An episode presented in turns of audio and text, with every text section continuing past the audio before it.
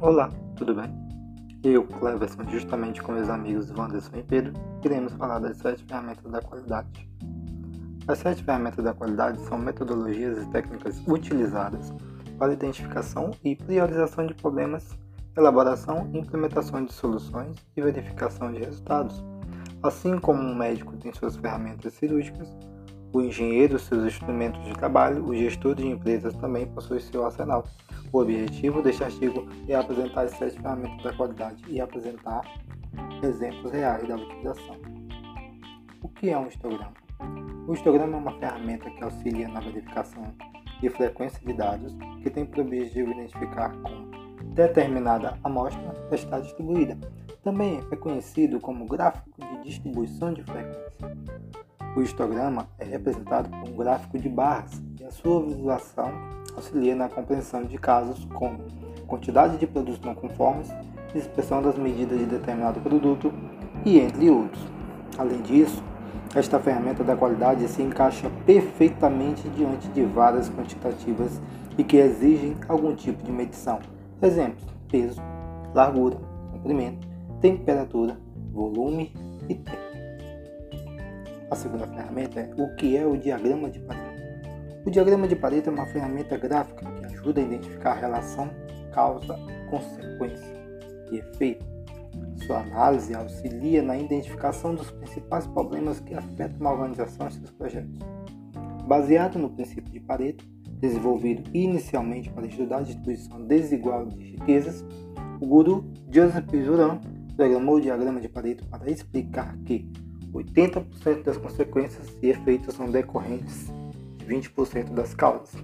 A relação 80 por 20 de diagrama de Pareto é ótima para identificar problemas, verificar as principais causas de não conformidade, averiguar se os esforços de trabalho estão sendo aplicados na direção correta.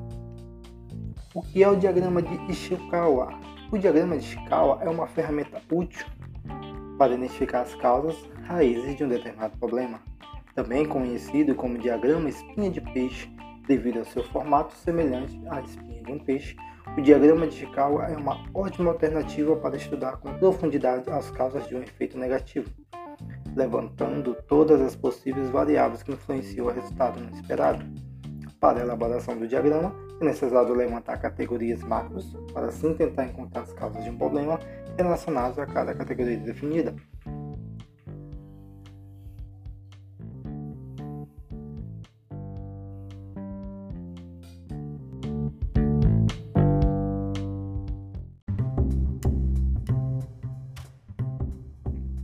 Olá, tudo bem?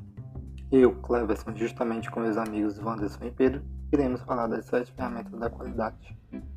As sete ferramentas da qualidade são metodologias e técnicas utilizadas para identificação e priorização de problemas, elaboração e implementação de soluções e verificação de resultados.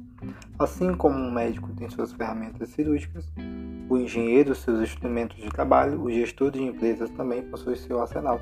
O objetivo deste artigo é apresentar as sete ferramentas da qualidade e apresentar exemplos reais da utilização. O que é um histograma? O histograma é uma ferramenta que auxilia na verificação de frequência de dados que tem por objetivo identificar como determinada amostra está distribuída. Também é conhecido como gráfico de distribuição de frequência. O histograma é representado por um gráfico de barras sua visualização auxilia na compreensão de casos como quantidade de produtos não conformes, expressão das medidas de determinado produto e entre outros. Além disso, esta ferramenta da qualidade se encaixa perfeitamente diante de várias quantitativas e que exigem algum tipo de medição. Exemplos: peso, largura, comprimento, temperatura, volume e tempo.